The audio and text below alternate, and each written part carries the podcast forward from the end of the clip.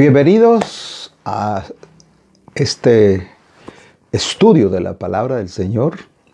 Amigos, hermanos, hermanas en Cristo Jesús, gracias por el privilegio de poder entrar hasta donde el Señor nos permite entrar con precisamente con este estos dos videos que vamos a hablar sobre el Salmo 91.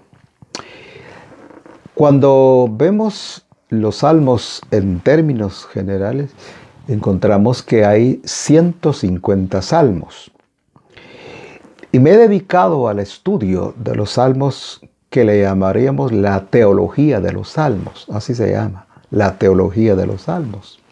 150 salmos, imagínense tener todo un estudio de los salmos, sería interesante, nos pasaríamos un par de meses viendo cada, cada uno de los salmos el trasfondo histórico que tiene cada uno de ellos, la inspiración de la cual no todos son de David, otros son de Salomón, de Moisés, de Coré, de Asaf y algunos más, de Esdras, que fue prácticamente el que resumió el escritor de estos salmos, según pues la, la historia. Entonces nos dedicaremos hoy a ver este Salmo 91.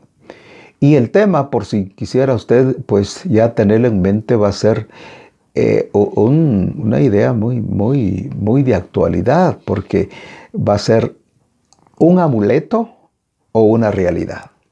El Salmo 91, ¿es un amuleto o una realidad? Una verdad bíblica, una verdad teológica, una, una experiencia.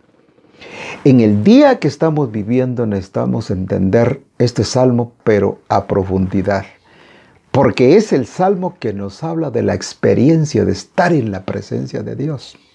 No estar en la presencia de, esta, de esta psicosis que se vive, de esa pandemia, de, esa, de esos temores, de, esos, de esas ideas conspiracionales o conspiratorias, ¿verdad? E, esas ideas que, están surgiendo en el mundo tan, tan raras, medias verdades, medias mentiras, en fin, estamos en una situación compleja, difícil. Pero entonces el Salmo 91 nos va a llevar a una realidad y es lo que yo quiero que conversemos, que platiquemos un poquito sobre ese Salmo 91.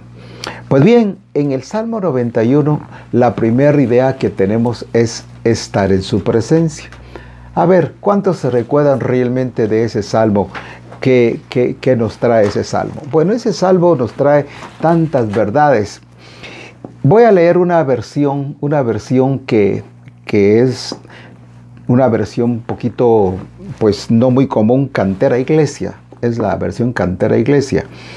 Y dice así, tú que habitas al abrigo del Elayo, miren qué versión más bella, tú que habitas al abrigo del Elayo y moras en la sombra del Shaddai, que dices a Yahweh, mi refugio y mi baluarte, mi Dios es quien confío. Mire qué versión maravillosa. Lo voy a explicar. Esta versión nos da la idea profundamente acerca de la presencia de Dios que está ahí en el verso 1.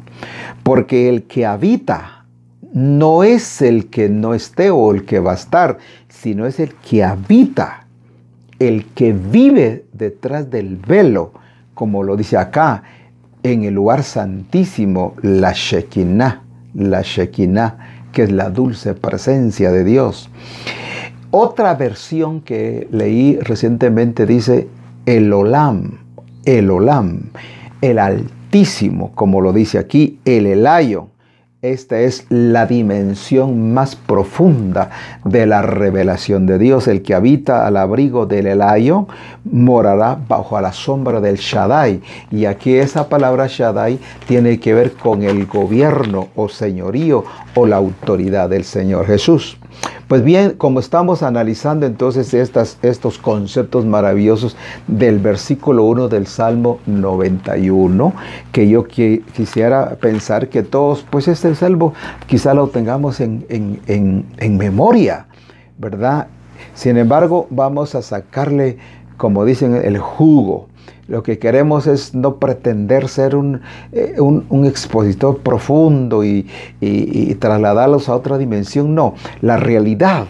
Porque parece ser que he encontrado en algunos lugares donde he podido llegar a orar por algunas necesidades, veo que este salmo lo tienen así, lo tienen así bajo de un altar con un vasito de agua, con ocotes en cruz, hasta una candelita por ahí, pero eso ya suena brujería, eso ya suena espiritismo, eso suena otra cosa. Entonces vamos a estudiar el Salmo de una manera como el Señor me lo fue dando. Entonces eh, el que habita al abrigo del Altísimo, el que habita en su presencia, en la Shekinah. ¿Se recuerdan ustedes que habían tres lugares, tres compartimientos en el tabernáculo? Estaba el atrio, el lugar santo y el lugar santísimo. Y era en el lugar santísimo donde estaba la presencia. En el lugar santísimo no había luz. Habían cortinas con un bordado maravilloso de querubines. Todo el, entorno estaba totalmente en una oscuridad y ahí precisamente estaba ese mueble que ustedes están contemplando. Están viendo el arca con los dos querubines y las dos varas. Eso representa, las dos varas representa una, la autoridad del Espíritu Santo y la otra la autoridad del Señor Jesús. En el arca hacia adentro hay una, una tapa que se le llama el propiciatorio. Aquella oración que hizo David, el sé propicio de mí. Y cuando estamos en el sé propicio de mí, le estamos diciendo, Señor, me humillo, me doblego porque la actitud que tienen los seres en este cuadro es que ellos están humillados. Ese es el asunto. Se sabe por las escrituras que hubieron tres, tres seres maravillosos. Se dice, por ejemplo, que el arcángel Miguel es el ángel, el arcángel guerrero del Padre. Es el que, según Daniel 12.1, lo puede investigar, es el que tiene el mando del ejército de los cielos, el guardián del pueblo de, Israel. Pero también encontramos al ángel Gabriel. Eso está ya en una revelación en el Nuevo Testamento. Y ese ángel viene con una revelación, una revelación. Lo encontramos en Lucas 1 y 2. Pero también estaba el ángel, el ángel que nosotros hoy lo conocemos como el ángel caído, ¿no? El ángel caído. ¿Por qué ángel caído? Porque ese ángel no estaba caído. Cuando Dios lo crió se llamó Luzbea, Luzbel, hijo, lucero, hijo de la mañana, el ser más simpático que ha habido en el universo. Entonces parece ser que ese ángel también era el ángel del Señor Jesús. Cuando vemos en este cuadro, precisamente, cuando vemos en este cuadro, mm, se me corrió un poquito este asunto, pero lo vamos a, auxiliarme aquí con mi compañero. Y, luego entonces vamos a, ver que, que, que los tres seres que vemos en las escrituras, entonces el ángel caído, Luzbel, el que perdió la autoridad con Dios, el que perdió esa supremacía, que perdió todo, todo lo que Dios el Padre le había dado. Entonces vemos que los dos serafines que están postrados aquí en el propiciatorio es que están inclinados para pedir misericordia de Dios. Entonces, esa presencia es la que Dios anhela que tengamos todos. Por eso el Salmo dice, el que habita al abrigo.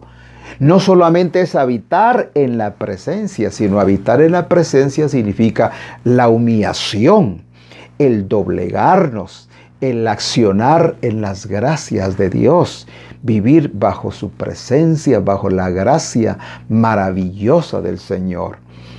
Entonces, vivir significa significa una vida plena, significa vivir en seguridad, porque vamos a ir desgranando este salmo y nos damos cuenta de que hay varias cosas que contemplar eh, eh, en, este, en este precioso versículo.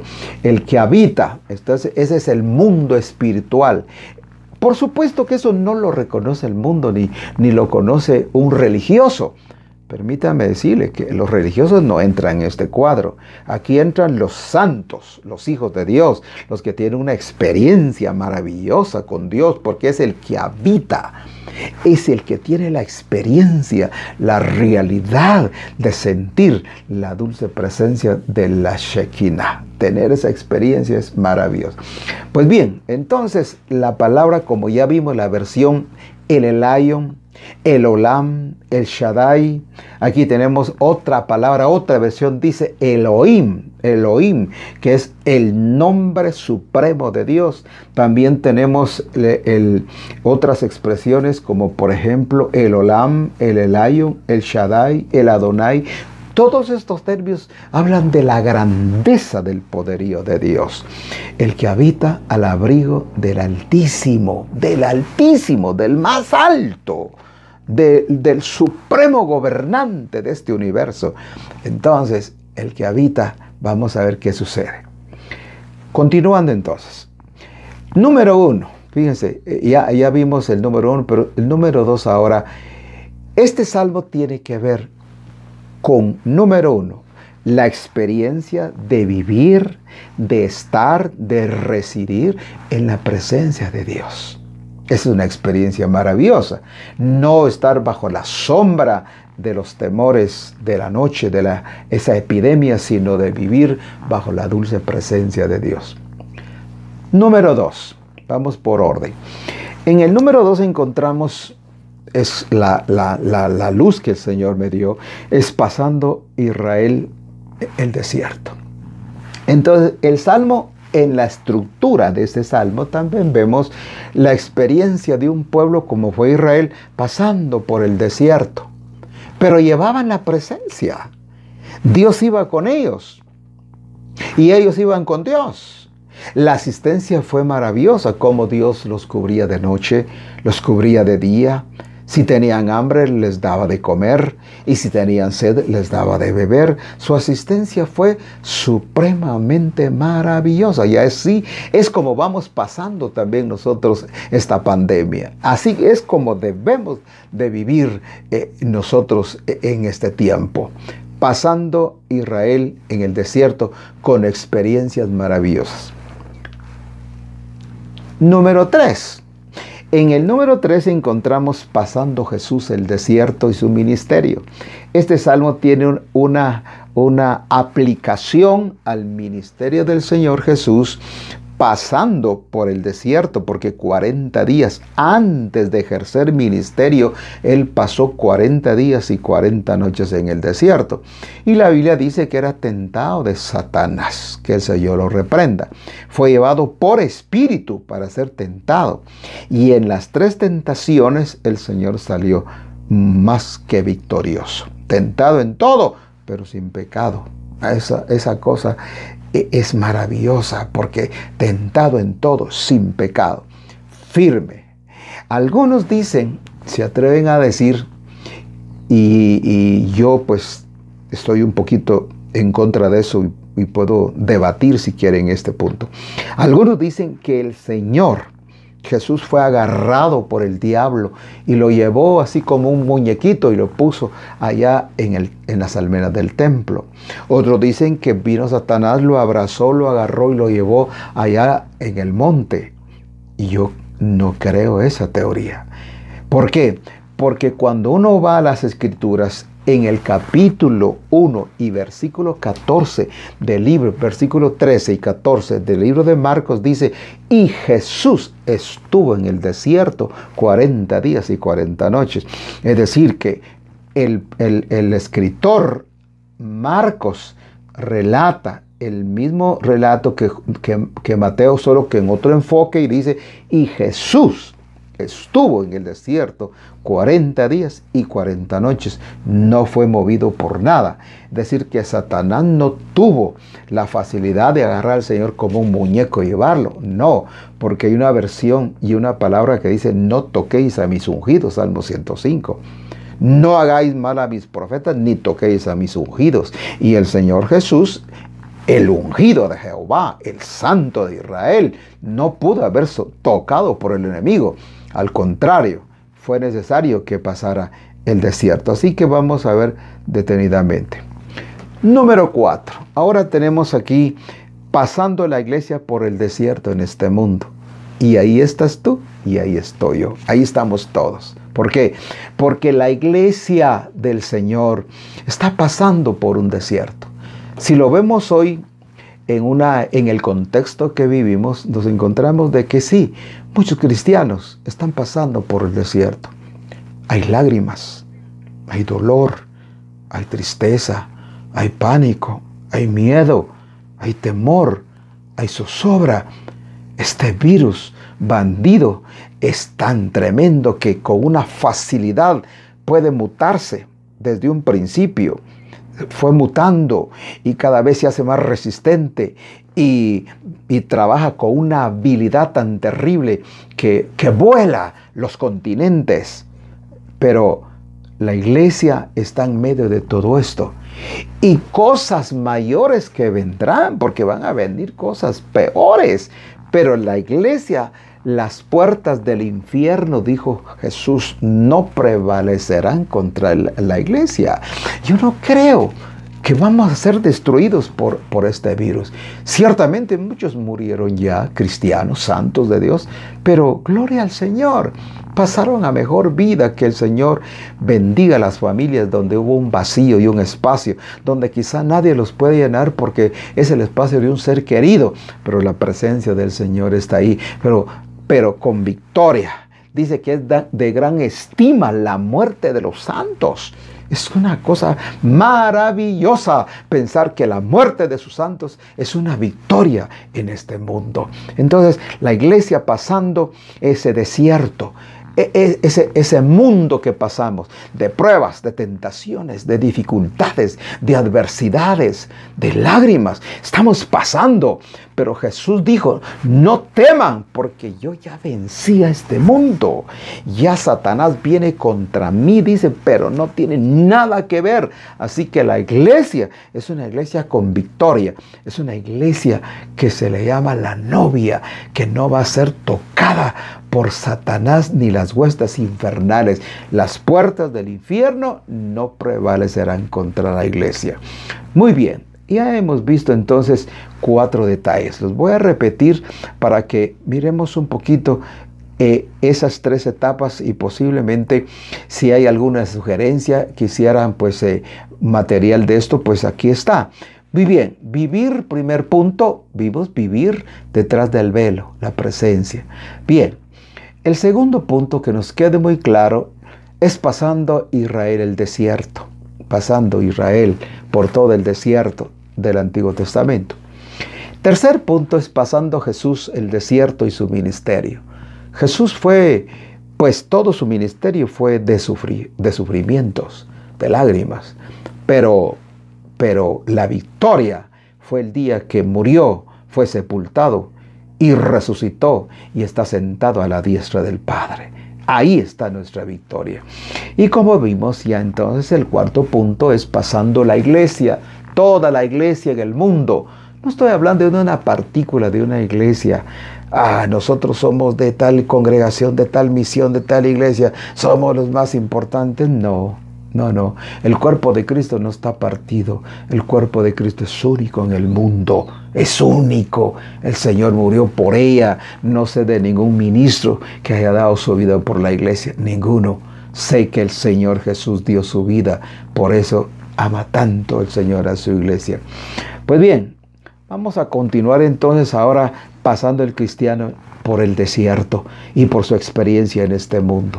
Ya vimos que la iglesia en términos generales está pasando por este mundo Ah, hay algunos países donde la situación es crítica, es dura, países comunistas, países donde las puertas todavía están cerradas en un sistema totalitario, en un sistema socialista, en un sistema comunista, en un sistema donde no ha funcionado. Yo no entiendo por qué si Rusia estuvo 70 años metido en esa basura, en esos pensamientos que no funcionaron ni van a funcionar nunca, lo que trajeron fue tragedia muerte, crimen, derramamiento de sangre, 70 años. Y Rusia no le funcionó ese pensamiento del comunismo hasta que vino la perestroika, hasta que vino el cambio, hasta que vino una revolución, hasta que vino un cambio de pensamiento, entonces las cosas cambiaron.